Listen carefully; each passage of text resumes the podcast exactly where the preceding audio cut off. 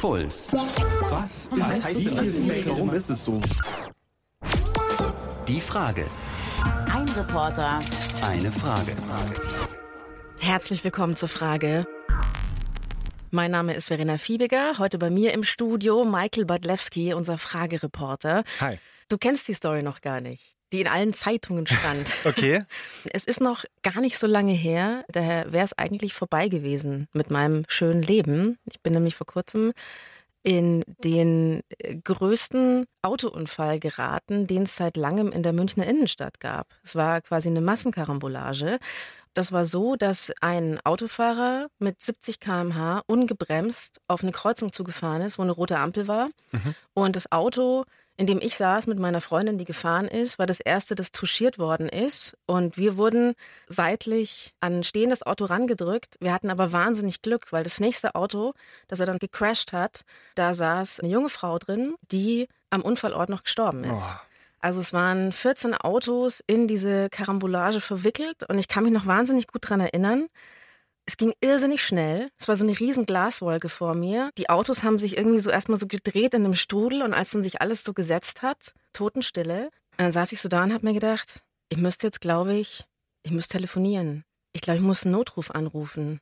Dann ist schon vor mir, sind schon Leute aus dem Auto rausgeborgen worden und ich habe auf mein Telefon geschaut und mir ist die Nummer nicht eingefallen.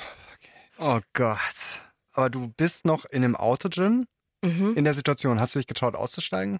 Nee, wir waren eingeklemmt. Also die Türen waren so verbeult, wir sind gar nicht rausgekommen. Und ich habe mir in dem Moment nur gedacht, es wird schon irgendjemandem hier auf dieser Scheißkreuzung jetzt die Nummer vom Notruf einfallen, weil ich bleibe jetzt einfach hier sitzen. Also ich habe es in dem Moment nicht geschafft, ein Leben zu retten. Ich habe es nicht mal geschafft, die Nummer vom Notruf zu wählen, weil ich unter Schock stand. Okay, ich kannte die Story echt nicht. Du wusstest nicht mehr die 112. Nein, ich wusste sie nicht mehr. Es war saß- einfach weg. Es war weg. Es war ausgelöscht. Es war einfach nur still. Du hast dich, Michael, für uns direkt in eine Situation gebracht, wo du spüren konntest, wie es ist, ein Leben zu retten. Ja, das wollte ich rausfinden. Es ist nämlich so, ich war glücklicherweise noch nie in so einer Situation wie du. Ich kenne jetzt immer nur, dass die ganzen Rettungswegen an mir vorbeifahren und ich mir dann immer vorstelle, scheiße, was ist da denn los? Äh, Da kämpft wahrscheinlich wirklich jemand gerade um das Leben von einer anderen Person. Wie ist das, Menschen zu retten? Das wollte ich wissen und äh, vor allem wollte ich äh, diesem Gefühl ganz nahe kommen, weil ich es mir so unbegreiflich schön vorstelle, derjenige zu sein, der ein Leben rettet. Die Frage. Wie ist es, ein Leben zu retten? Ich bin Verena Fiebiger Ich bin Marke Wadlewski. und gemeinsam gehen wir heute dieser Frage nach. Wow, das ging jetzt schnell. Äh, puh, noch keine Minute da und war jetzt, ist jetzt gleich der erste Einsatz an der Schule. Was ich mitbekommen habe, ist jetzt äh, ist eine Person bewusstlos. Das ist echt zack, voll rein jetzt. Als erstes warst du mit Rettungssanitätern unterwegs. Wie war das, Michael? Das war aufregend. Es war zum Beispiel so in der Situation hier, ähm, ich bin gerade angekommen, also ich bin in Augsburg bei den Johannitern und ich durfte dann Dominik und die Vanessa begleiten. Und wir hatten gerade Hallo gesagt und dann war es auf einmal, okay, hier ist der Einsatz, ab ins Auto und ging sofort an diese Schule. Ich wusste nicht, was da los ist. Es hieß nur bewusstlose Person. Ja, Adrenalin. Vielleicht kannst du noch mal so beschreiben, wie fühlt sich das denn an? Du bist dann mit in dem Krankenwagen gefahren und wenn es dann so aber zur Sache geht, also als ihr in der Schule wart, du stehst dann ja da, aber du darfst ja nichts machen, weil du bist ja so der Begleiter und du bist ja auch kein ausgebildeter Rettungssanitäter. Genau, das war klar, dass ich wahrscheinlich relativ wenig machen kann. Und bei der Situation war es so, das war halt der allererste Einsatz und der Dominik hat mir gesagt, hey, du bleibst jetzt erstmal draußen. Es ist auch so eine Schule, da kann man auch nicht vielleicht so jetzt nochmal zusätzlich einfach reingehen, mit meinem Aufnahmegerät auch. Und ja, deswegen habe ich einfach draußen gewartet. Es kam dann auch der Notarzt gleich und also ich habe einfach da schon gemerkt, dass ich einfach so großen Respekt habe vor solchen Situationen, wo etwas Brenzliges passiert und ich aber vielleicht selber nichts machen kann. Ist da was Brenzliches passiert? Es ist Gott sei Dank nichts Schlimmes passiert. Die wurde zwar dann noch ins Krankenhaus gebracht, aber ähm, es war eine ganz, ganz kurze Ohnmacht vielleicht. Aber die war dann wieder okay und konnte auch wieder allein rausgehen. Aber das Interessante war, dass ich dann schon gleich gemerkt habe, hey, so wie sieht deren Job eigentlich aus? Genau, du weißt halt nie, was kommt. Jeder Einsatz ist dann neu. Das war jetzt ein Kaltstart, Das war jetzt echt ein Kaltstart, ja, genau. aber das ist auch das Schöne daran, dass man jederzeit auf alles gefasst sein muss. Das war jetzt der Dominik, ne? Das war der Dominik, genau. Und er hat auch schon zugegeben, ja, er mag das auch schon so, das Abenteuer zu haben, mit diesem Wagen zu fahren. Aber klar, er interessiert sich schon ewig dafür, für diesen Job, war auch Schulsanitäter und so. Er ist jetzt eben Rettungsassistent. Ich sage immer Sanitäter, aber ist das der richtige Begriff überhaupt? Ja, das dachte ich auch immer vorher, aber tatsächlich gibt es da riesige Unterschiede. Also der Rettungsassistent ist der viel höher qualifizierte Job als der Rettungssanitäter. Das kann man sich über so eine Kurzausbildung ranschaffen und Rettungsassistent ist, obwohl es Assistent heißt, was man immer denkt, okay, das ist so eine Hilfsperson, ist der eigentlich so der Chef in dem Wagen. Gut, dann sage ich es jetzt richtig. Rettungsassistenten retten Leben. Das Mhm. ist ja immer so ein bisschen eine romantische Vorstellung, die da auch mitschwingt. Du bretterst durch die Straßen den ganzen Tag von Mensch zu Mensch, dem du dann hilfst. Ich stelle es mir auch wahnsinnig hart vor tatsächlich. Wie ging denn dein Tag weiter im Rettungswagen? Also wir hatten insgesamt an dem Tag, glaube ich, zwölf Einsätze. Krass. Ja, der Tag von denen fängt auch wahnsinnig früh an. Also die starten um 6 Uhr, arbeiten auch zwölf Stunden. Heftig. Genau. Werden leider nicht gut bezahlt. Also das ist, kommt so noch dazu. Die haben wahnsinnig viel Verantwortung, werden aber schlecht bezahlt und haben äh, lange Arbeitstage. Und es ging dann echt Schlag auf Schlag. Äh, wir fahren jetzt zu einer Alkoholvergiftung. Wenn Alkohol im Spiel ist, ist es ja wahrscheinlich auch manchmal schwierig für euch. Lieber ein bisschen Abstand halten. Passiert es auch mal, dass du angegriffen wirst? Ähm, leider ja, es ist ein Thema, das zunehmend an Bedeutung gewinnt, Rad unter Alkohol- oder Drogeneinfluss und die Hemmschwelle auch sinkt. Dominik checkt erstmal, wie die Situation ist. Hören Sie mal kurz zu. Sie sind ja hingefallen und waren kurz bewusstlos. Das sollte man schon mal anschauen. Finger weg von mir. Bitte einmal eine Streife zum Oberhauser Bahnhof. Patient nicht kooperativ, alleine nicht geh- und stehfähig. Kommt auch schon die Polizei jetzt. Kommen Sie mal mit. Gehen wir mal ins Auto zu uns. Sind Sie doch vernünftig und liegen Sie hin. Wir wollen ja nichts Böses. Da, also einer von diesen Einsätzen, wo jemand unter Alkoholeinfluss steht, eigentlich gar nicht behandelt werden möchte. Ist es dann so die Standardlösung? Also wenn jemand, dem geholfen werden sollte, keine Lust drauf hat, kommt dann immer die Polizei? Also es passiert schon. Es ist auch ähm, mehrfach an dem Tag passiert, dass dann auch äh, die Polizei mit dabei war. Also Ist es so ein Sicherheitsding, wo sich dann die Rettungsassistenten auch absichern? genau, die müssen sich dann absichern und die wollen dann auch äh, nichts damit zu tun haben. Die wollen sich ja einfach um die medizinische Versorgung kümmern des Patienten und wenn es dann darum geht, dass er ähm, die beleidigt oder äh, Widerstand leistet, dann sind die einfach auf der sicheren Seite, wenn da auch eine Polizei dabei ist. Also dass sie auch niemanden zwingen oder irgendwie körperlich dann angehen, was sie ja auch wahrscheinlich nicht dürfen. Ganz genau. Und das sind halt die Situationen, die du nicht magst als Rettungsassistent. Dann, wenn du dich auch selber so denkst, so, Mensch, ich will dir eigentlich helfen, aber anscheinend wollen die mich nicht. Also erstmal nichts mit Leben retten, es ist eher nervig, aber das war ja nicht euer letzter Einsatz an dem Tag. Gibt gleich nächsten Einsatz, da ist jetzt ein Brandmelder eingelaufen. Das heißt, es brennt da. Das gilt es jetzt eben möglichst schnell rauszufinden. Ich glaube, es war Fehlalarm. Oh Mann, wenn ich das höre, diese Nachfrage von mir, Brandalarm, das heißt, es brennt da. Da komme ich mir jetzt natürlich äh, wahnsinnig äh, bescheuert vor, aber das war auch noch relativ am Anfang. Am, Im Laufe des äh, Tages mit Dominik habe ich ja dann auch mehr gecheckt. Und kamst du dir auch bescheuert vor, als es quasi nochmal so ein Fehlalarm war? Das ist ja total nervig. Immer Total nervig. Es gab auch äh, Fälle, wo es heißt, ein Fahrradfahrer ist gestürzt, kommt bitte schnell, du fährst dorthin, niemand mehr da. Also das gehört auch zu diesem Job dazu. Also du weißt ja vorher nicht, dass da nichts los ist, dass es vielleicht ein Fehlalarm ist. Also du bist schon echt ständig unter Anspannung. Also das habe ich auch gemerkt. So, du weißt nicht, was wirklich dich erwartet an dieser Situation und das musst du auch erstmal lernen, es auf dich zukommen zu lassen, dass du da jetzt halt funktionieren musst. Dominik, was steht jetzt an? Wir fahren jetzt in ein Altenheim, dort ist eine Person gestürzt, hat wohl eine Kopfverletzung. Schauen wir mal. Also es ist eine sehr, sehr alte Frau auf, eine, auf der Demenzstation. Nessa hat gemeint, es sieht nicht so gut aus und wird wahrscheinlich auf jeden Fall ins Krankenhaus müssen. Das ist ein Schenkelblock mit Extrasystolen. Boah, das, äh, das nimmt mich schon mit. Aber vielleicht ist genau das Schöne an dem Job, auch zu wissen, dass du dann derjenige bist, der dir helfen kann. Michael, habt ihr an dem Tag noch ein Leben gerettet? Haben wir nicht. Tatsächlich nicht. Also es war gut, die alte Dame da ins Krankenhaus zu bringen. Es war eine sehr traurige Situation, natürlich erstmal im Altersheim und zu sehen, dass diese Frau komplett hilflos ist, auch noch gestürzt ist und jetzt dann wahrscheinlich äh, die Nacht im Krankenhaus verbringen muss. Aber wir haben kein Leben gerettet. Aber muss man ja auch mal sagen, eigentlich ja gut, dass die an einem Tag nicht in so eine schlimme Situation reinkommen, dass sie jemanden wirklich retten müssen. Weil was äh, man auch sagen muss, bei aller Routine bei diesem Job, äh, der Dominik hat mir auch erzählt, es gibt da Einsätze, die wirst du nie vergessen und das ist halt dann vor allem, wenn du nicht mehr retten kannst. Es sind unschöne Momente, die gehören aber dazu. unangenehmer sind dann halt so Sachen wie jüngere Patienten oder Verwandte, Bekannte, Kollegen, Patienten, die man kennt. Und was war dein schlimmster Einsatz? Mein schlimmster Einsatz war die 18-jährige Schwester von einem Bekannten von mir, die äh, in der Klinik dann verstorben ist, die wir draußen reanimiert haben, aber leider erfolglos. Ja, das sind die schlimmen Tage im Leben vom Rettungsassistenten und damit musst du erstmal klarkommen. Und ich weiß nicht, ob das bei mir klappen würde. In dem Fall war es Rettungsassistent Dominik und du hast auch mit Vanessa gesprochen, auch eine Rettungsassistentin, die euch da den ganzen Tag rumgefahren hat. Warst du schon mal in einer Situation, wo du dann nichts mehr machen konntest für die Person? Ja.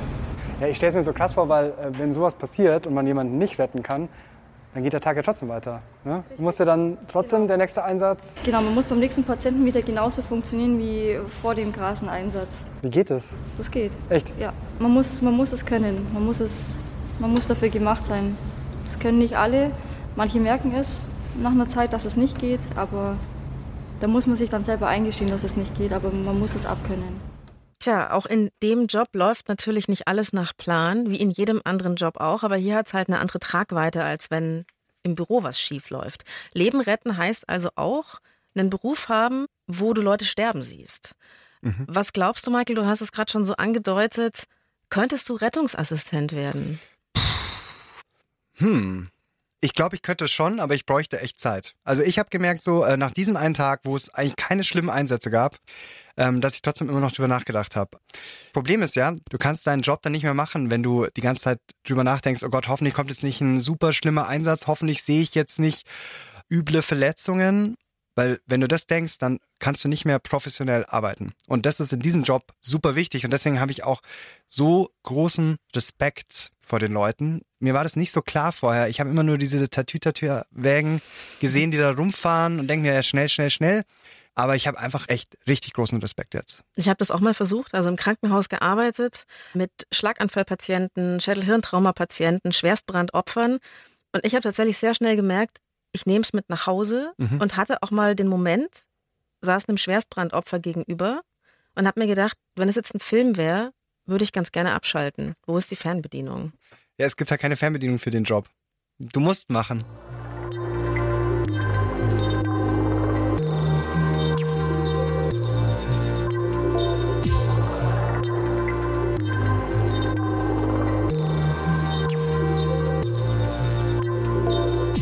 Michael, du warst einen Tag im Rettungswagen unterwegs, aber das war nicht das Einzige, was du gemacht hast. Du bist auch in einen Rettungshubschrauber gestiegen. Wow. Ja, genau. Das war quasi so die nächste Stufe und da war mir irgendwie schon vorher klar, okay, das wird jetzt, glaube ich, ein bisschen anders. So, es ist äh, kurz vor sechs und wahnsinnig früh heute aufgestanden, aber ja, es hat einen Grund. Ich darf nämlich heute in den Rettungshubschrauber. Und die fangen sehr früh an. Und heute geht es wirklich um Sekunden, wahrscheinlich um Leben und Tod. Ich habe ein bisschen Bammel, was ich da heute erlebe und wie ich darauf reagiere. Also ich stell's mir schon in einem Krankenwagen irgendwie stressig vor, hektisch. Zwar, da sitzt man drin, aber man fährt irrsinnig schnell und dieses Blaulicht. Ist es wirklich so, dass in einem Rettungshubschrauber alles irgendwie noch, noch krasser ist? Ich dachte immer, gut, der wird halt gerufen, wenn die Leute in den Bergen verunglücken, ähm, wenn man dann irgendwo rausfahren muss. Ja, klar, auch in den Bergen, aber ganz oft äh, wird der Rettungshubschrauber eben gerufen, wenn das schnellste Transportmittel ist. Ach so, also auch in der Stadt. Genau, auch in der Stadt. Hallo, guten Morgen, Servus. ich bin Michael. Servus. Hallo. Hier ist das ähm, Tor zum Hangar Mama mia. Was kann ich heute erwarten? vom Herzinfarkt über den Schwerverletzten äh, zum Kindernotfall, äh, zum Bergeinsatz mit der Winde. Ähm, aber das ist absolut nicht vorhersehbar. Es gibt Tage mit vielen Einsätzen, es gibt auch Tage mal mit gar keinem Einsatz. Und dann schauen wir einfach mal, was auf uns zukommt. Das war übrigens gerade der Michael Gessler. Das war der Notarzt, den ich heute begleiten darf. Hatte ich dir irgendwie besonders darauf vorbereitet? Also dir gesagt, okay, wenn wir jetzt wirklich jemanden, der schwerst verletzt ist, bergen müssen, was du tun musst? Oder ja. Also es war eigentlich ganz klar, dass ich derjenige bin, der nicht auffallen soll. Das war mein Job. äh, es war klar, ich muss mitrennen. Ich habe ähm, eine Führung bekommen. Mir hat man einen Platz zugewiesen. Man hat mir gezeigt, wie ich mich richtig anschnall, ähm, wie ich den ähm, über Funk denen auch was sagen kann während der Fahrt, wie ich den Helm aufsetze. Es war ein äh, schöner Sommertag und du musst dir vorstellen, das ist am Klinikum in Harlaching in München. Es ist halt echt beeindruckend, so ein bisschen Science-Fiction-mäßig, wenn dieser Hubschrauber dann so rausgefahren wird aus dem Hangar.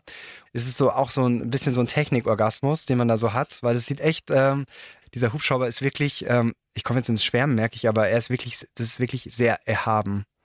Und man weiß so, boah, diese Maschine, die kann so viel und die hilft Leuten und klack. Und äh, das habe ich schon, äh, das habe ich echt äh, bewundert und hat mich fasziniert. Aber tatsächlich war es so, dass dann erstmal gar nichts war. Oh, jetzt haben wir schon halb zehn. Also bin schon seit äh, fast vier Stunden hier. Ist aber noch nichts passiert. Aber das gehört wahrscheinlich auch zum Alltag dazu. Einfach warten, darauf, dass was passiert, weil wenn was passiert, dann muss halt da sein. Und nach dem Mittagessen ging's los. Der Pieper ging gerade. Erster Einsatz.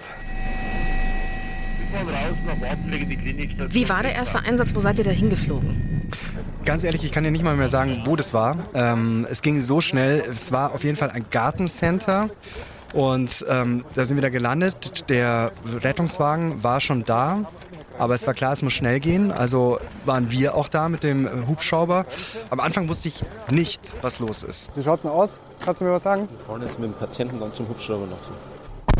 Ist der ansprechbar, der Patient? Nein, jetzt ist er intubiert, beatmet, nicht mehr ansprechbar. Oder 70 ja. In so einem krampfartigen Zustand. Der hat wahnsinnig hyperventiliert. Und dann habe ich mal die Temperatur gemessen, da war er bei 41,4 oder sowas. Eins, zwei. Oder ist jemand zusammengebrochen, also von einem Moment auf den anderen irgendwie. Der kam in der Früh in die Arbeit und hat noch gesagt, so, hm, ah, irgendwie bin ich nicht so richtig gut drauf. Auf einmal ist er komplett zusammengebrochen hatte scheinbar eine Blutvergiftung und dann war klar, jetzt muss es ganz schnell in die Klinik gehen. So, jetzt sind wir im Krankenhaus angekommen, geht jetzt gleich in den Schockraum. Der Patient ist auf jeden Fall nicht bei Bewusstsein, ähm, ist ins künstliche Koma versetzt worden und der Michael hat gemeint, dass es kritisch gerade ist.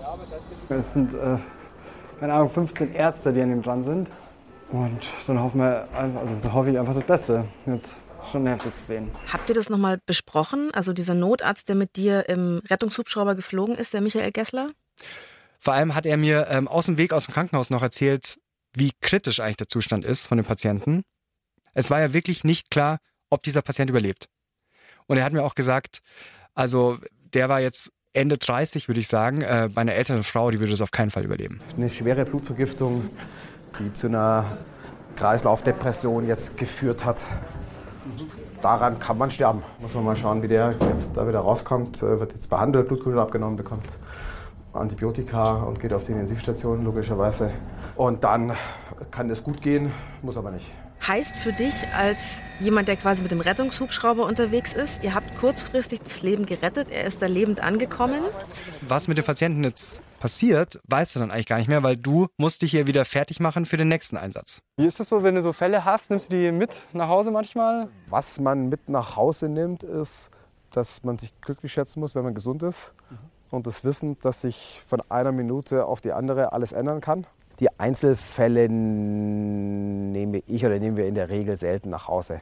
Mhm. Also abgesehen von, von wirklich dramatischen Unfällen oder Situationen, sprich Kindernotfälle ähm, äh, beispielsweise oder schwere Unfälle mit, mit, mit, mit Schwerverletzten, die vielleicht auch entstellt sind. Das fand ich am Anfang erstmal hart zu hören, dass jemand sagt, nee, die Einzelfälle nimmt man nicht so mit nach Hause. Aber äh, das ist auch wieder ähnlich wie am Rettungswagen, hey, es funktioniert halt nicht wenn du das immer mit nach Hause nimmst. Dann kannst du einfach nicht mehr funktionieren. Und genau, es ist halt eher so, ähm, dass du die Einstellung zu deinem Leben ändert sich, glaube ich, wenn du das als deinen Job hast. Weil du halt einfach weißt, genau, wie schnell es ähm, schief gehen kann. Und das merkst du bei Michael Gessler zum Beispiel auch so in Details. Er hat gemeint so, ja, ich wollte schon immer einen Motorradführerschein machen. Aber nach den Unfällen, die er gesehen hat, hat er das jetzt erstmal weiter nach hinten angestellt. Krass. Mhm. Genau. Trotzdem kriegst du dann auch manchmal, gibt es auch dann positive Momente, wenn du merkst halt, du hast jemanden gerettet und ähm, der ist dir halt dein Leben lang dankbar. Es gibt einen Fall von ähm, einem Mitte 50-jährigen Herrn, äh, den wir ähm, wiederbelebt haben im, im Rahmen eines Herzinfarktes der auch gekommen ist und sich bedankt hat und ähm, mich äh, jedes Jahr zu seinem Geburtstag einlädt. Wo er sich einfach freut und, und das Gefühl hat, man, man, man hat eine Sinn, sinnhafte Tätigkeit. Es ist nicht bei diesem einen Einsatz mit dem Rettungshubschrauber geblieben. wie es ist, wenn bei den Rettungshubschrauber-Notärzten der Notruf eingeht. Acht Monate altes Kind, Verdacht auf Reanimation. Das könnt ihr auf dem YouTube-Channel der Frage nachschauen. Genau, den gibt's bei youtube.com äh, slash die Frage.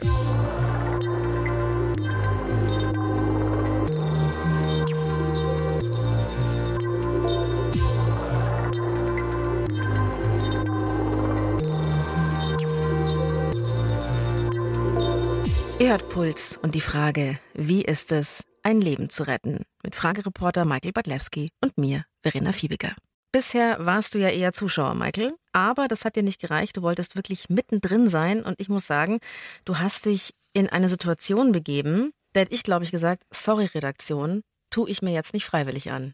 Ich wollte es aber wirklich und ähm, ich war in einem Brandhaus in Würzburg, eines der größten Brandhäuser in Deutschland. Was ist ein Brandhaus? Es ist ein Haus, in dem man Feuerwehrübungen macht, in dem es dann wirklich brennt, in dem man versucht zu simulieren, wie ist es, wenn du halt einen Feuerwehreinsatz hast, das Haus brennt, alles steht in Flammen und du sollst helfen. Das muss man ja irgendwie üben, weil hm, wäre blöd, wenn du das nicht kannst irgendwie. Und auf was muss man achten? Wie heiß wird's da? Ähm, wie geht man mit Sauerstoff um?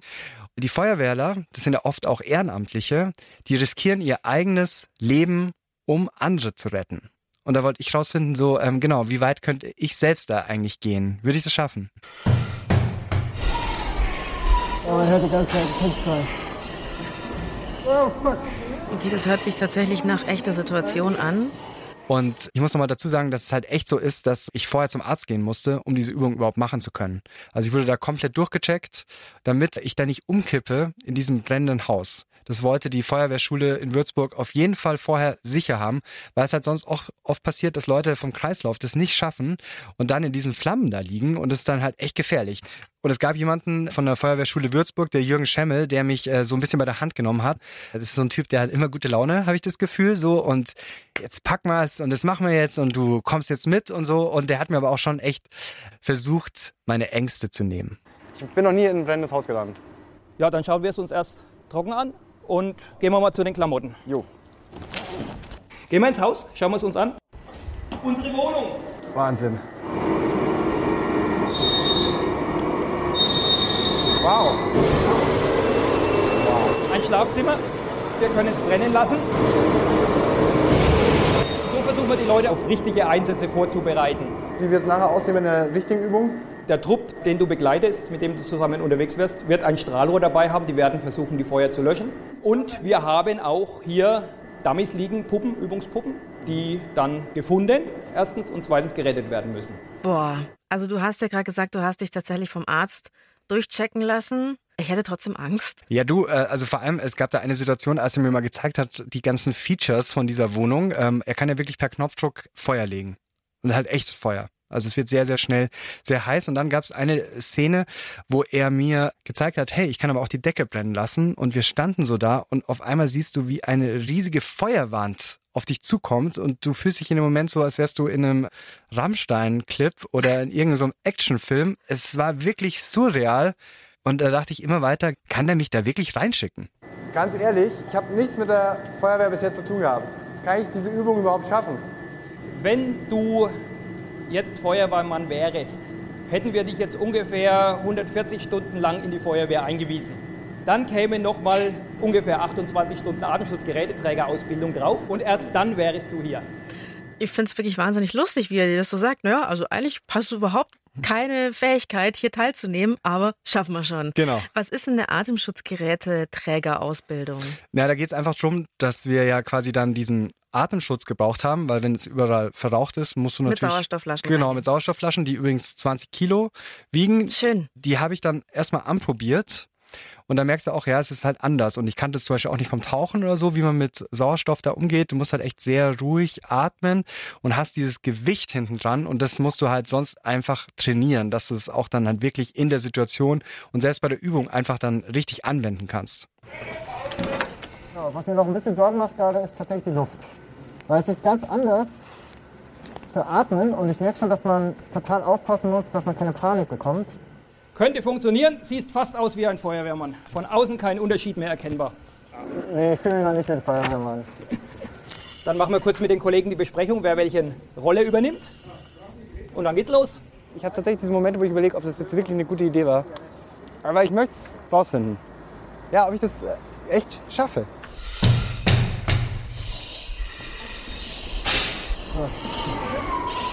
Das sind ja Kinderschreie. Also es war ein Baby, glaube ich, aber es ist halt so, du kommst da rein. Es ist alles komplett dunkel. Es ist sau heiß, also mindestens 60 Grad. Du schwitzt in deinem Feuerwehrmann-Anzug. Ich musste davor auch ewig viel Wasser trinken, weil mir gesagt hat, du verlierst so viel Flüssigkeit da drin. Überall gehen neue Brandherde auf, die dich halt komplett überraschen und du hörst dieses Baby schreien. Und du weißt nicht, scheiße, scheiße, scheiße, wo ist Da das? Ich glaube, du funktionierst dann einfach wie so an einem. Ja, du bist ganz, ganz fokussiert, ganz fokussiert. Es ist einfach so, dass du in der Situation wirklich diese Puppe das nicht mehr reflektierst, dass es eine Puppe ist, sondern du willst dann echt retten. Vor allem war total toll auch, ähm, da war ich mit zwei Jungs drin, wo ich, obwohl wir uns nicht kannten, schon nach einer Minute gemerkt habe, okay, wir müssen jetzt echt zusammenhalten, damit wir das schaffen. Und ich konnte mich komplett auf die verlassen. Die haben mich super bei der Hand genommen, fast schon. Haben gesagt, jetzt mach das, jetzt zieh den Schlauch da hoch, hier pass auf, da hinten kommt Feuer. Wir gehen jetzt in den nächsten Raum. Bitte Kriecherboden. Also du tust ja wirklich so durchs Wasser kriechen und es ist wirklich übel, aber du merkst dann halt auch, das, was glaube ich auch die Feuerwehr ausmacht, ist wirklich dieser Zusammenhalt. Und wir haben das Baby gerettet.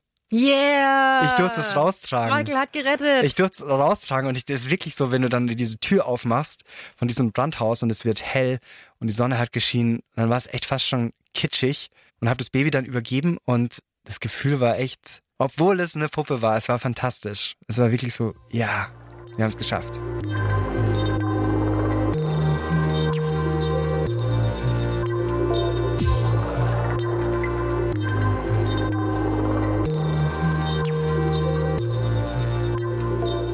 Wir waren jetzt die ganze Zeit mit Leuten unterwegs, die sich ja bewusst in eine Situation reinbegeben, Leben zu retten.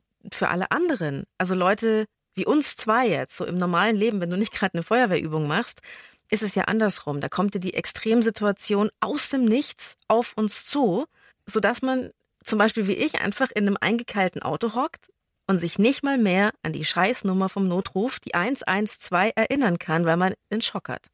Genau, und deswegen wollte ich auch mit jemandem noch sprechen, der wirklich als Privatperson wie du und ich ein Leben gerettet hat.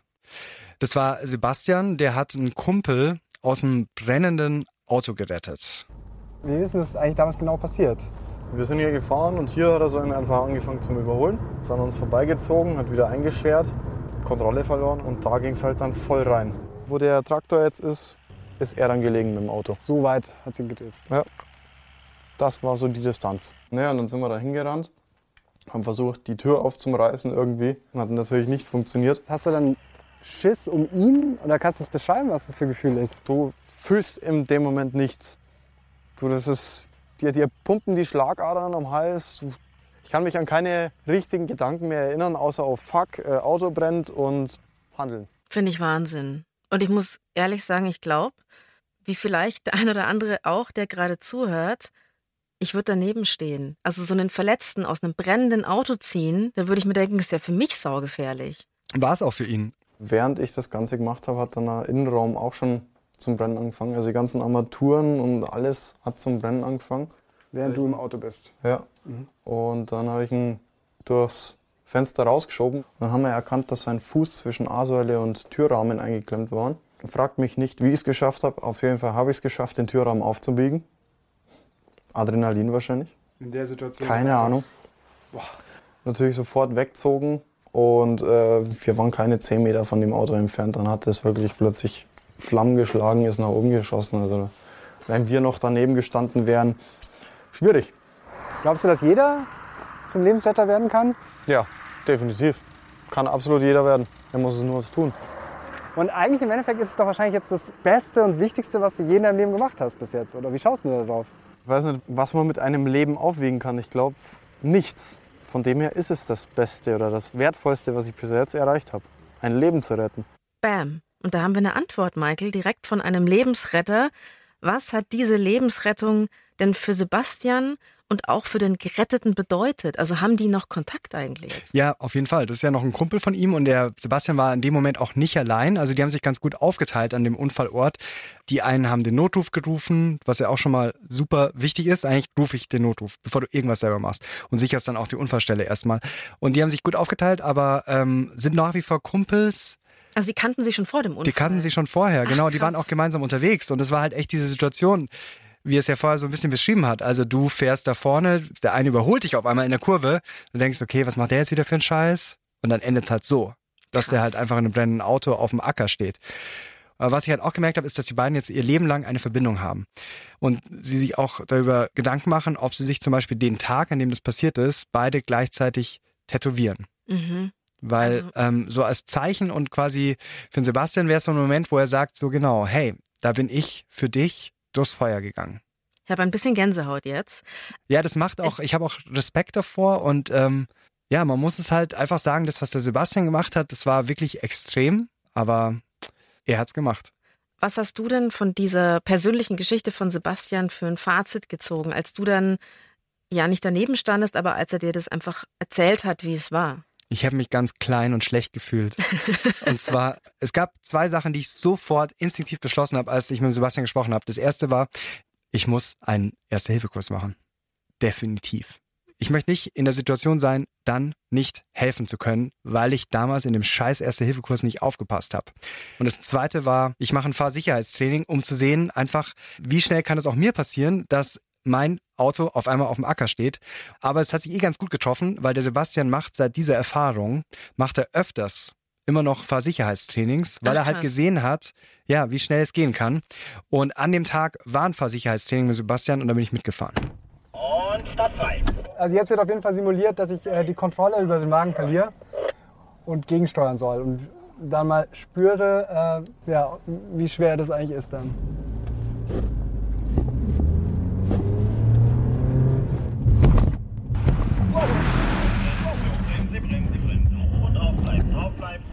Ah, da haben wir zaghaft gegengelenkt.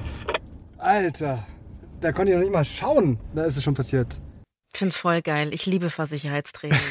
Ich kannte diesen Moment überhaupt nicht. Du hast deinen Wagen definitiv nicht unter Kontrolle und musst dann innerhalb von Zehntelsekunden, Millisekunden ja entscheiden, was mache ich jetzt? Äh, bremse ich, wie lenke ich gegen?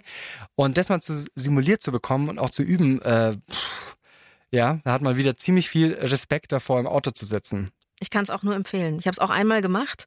Hab Ich Mhm. glaube, ich geschenkt bekommen zum Geburtstag oder so sogar. Ja. Ähm, wie ist es auf Aquaplaning mal so richtig zu merken, meine Bremse geht nicht mehr? Oder wie ist es überhaupt, eine Vollbremsung zu machen und dann macht dieses, dieses, dieses Bremssystem haut immer gegen deinen Fuß dagegen und du lernst da aber, du musst draufbleiben. Genau, das macht einen so ein bisschen hilflos.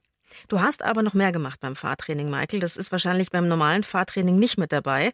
Du hast äh, mit Sebastian zusammen geübt, wie man sich aus dem Wagen birgt. Also wenn quasi jemand nicht mehr rauskommt. Jetzt merke ich natürlich, dass du wahrscheinlich schwerer bist als ich. So, jetzt haben wir das Problem mit den Füßen. Egal. Oh, fuck.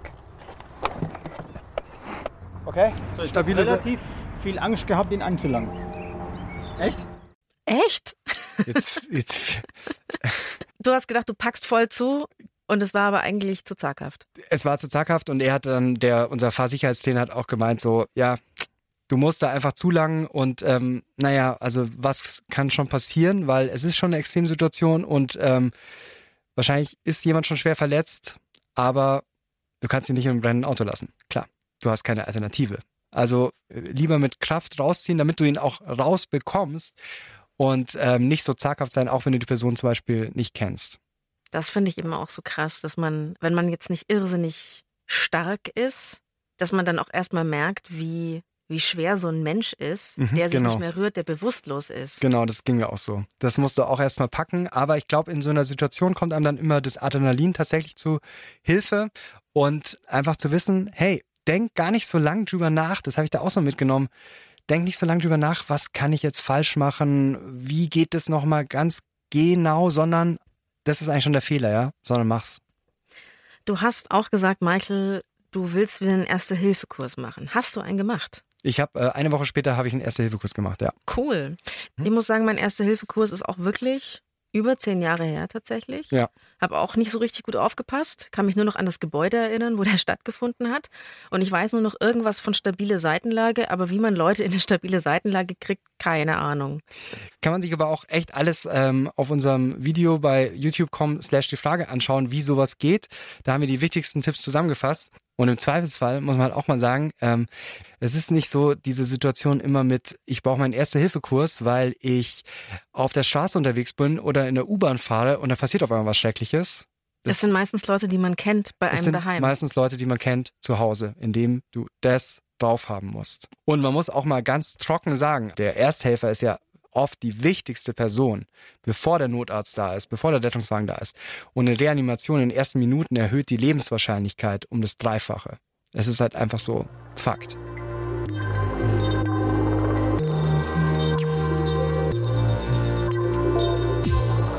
Ihr seid nach wie vor, noch immer, in der Frage, wie ist es, ein Leben zu retten? Und ich mag es jetzt nochmal wissen von dem, der auszog, um es zu spüren, wie es ist, ein Leben zu retten.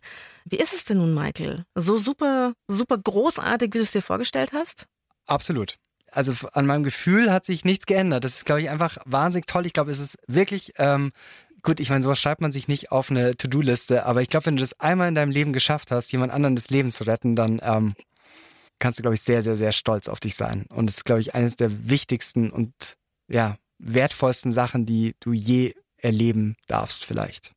Ich habe aber auch ganz viel gelernt über die ganzen Leute, die in diesem Job arbeiten, für die es quasi Alltag ist, Leben zu retten. Und das war auch interessant, also wirklich zu sehen, dass du funktionieren musst, dass du wirklich so wie eine Maschine sein musst, dass du den Leuten dann professionell helfen musst und vor allem halt, dass du es nicht zu sehr an dich ranlassen darfst, weil sonst klappt's halt dann nicht mehr mit dem Retten, ja. Also das war halt so bei mir die Erfahrung so, puh, da weiß ich nicht, wie das bei mir wäre, ob ich das wirklich könnte.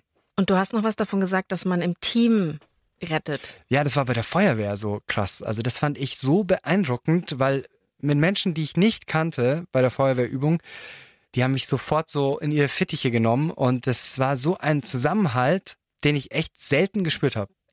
Was mich echt so ein bisschen nachdenklich gemacht hat, ist, dass ich erlebt habe, ja, dass auch äh, Rettungskräfte auch immer mehr so Anfeindungen ausgesetzt sind. Also beim Rettungswagen, so, wo ich so sage, hey, was ist denn los eigentlich so? Die machen nur ihren Job. Wieso müssen die mit Pöbeleien umgehen? Wieso werden die zum Teil angegriffen? Es geht ja echt gar nicht. Man sollte echt viel, viel, viel mehr Respekt dafür haben. Wir haben ja beide auch immer hier so gesagt, dass wir es uns selbst gar nicht so groß zutrauen. Also, dass man Mhm. was sieht, jemand fällt neben dir um und dann steht man halt irgendwie daneben. Ja. Ist es wirklich so, dass jeder dazu fähig ist, ein Lebensretter zu sein? Das weiß ich jetzt mit Sicherheit. Ja, absolut. Der Ersthelfer, also die Person, die jemand findet, ist eine der aller, aller, aller wichtigsten Personen. Die kommt noch vor dem Rettungsassistenten und dem Notarzt, sondern die kann schon echt was verändern und die kann auch schnell zum Lebensretter werden. Man muss das nur machen. Wahrscheinlich kann man leichter ein Lebensretter werden, wenn man ein bisschen darauf vorbereitet ist, sprich Erste-Hilfe-Kurs gemacht hat und sich dann eben mehr traut, hinzulangen. Genau, und halt sich vielleicht nicht zu viele Gedanken darüber macht, was man denn jetzt falsch machen könnte. Im Großen und Ganzen muss ich halt auch echt einfach sagen, wenn du mit diesen Leuten Zeit verbringst, mit den Rettungssanitätern, du merkst halt wirklich, wie kostbar das eigentlich ist, was wir gerade haben. Das Leben kann sich von einer Sekunde auf die andere komplett verändern. Und das schätzt man dann halt auch, wenn man sich mit dem Thema so ein bisschen äh, befasst. So, dann schätzt du einfach so, ja, es ist cool hier zu sein.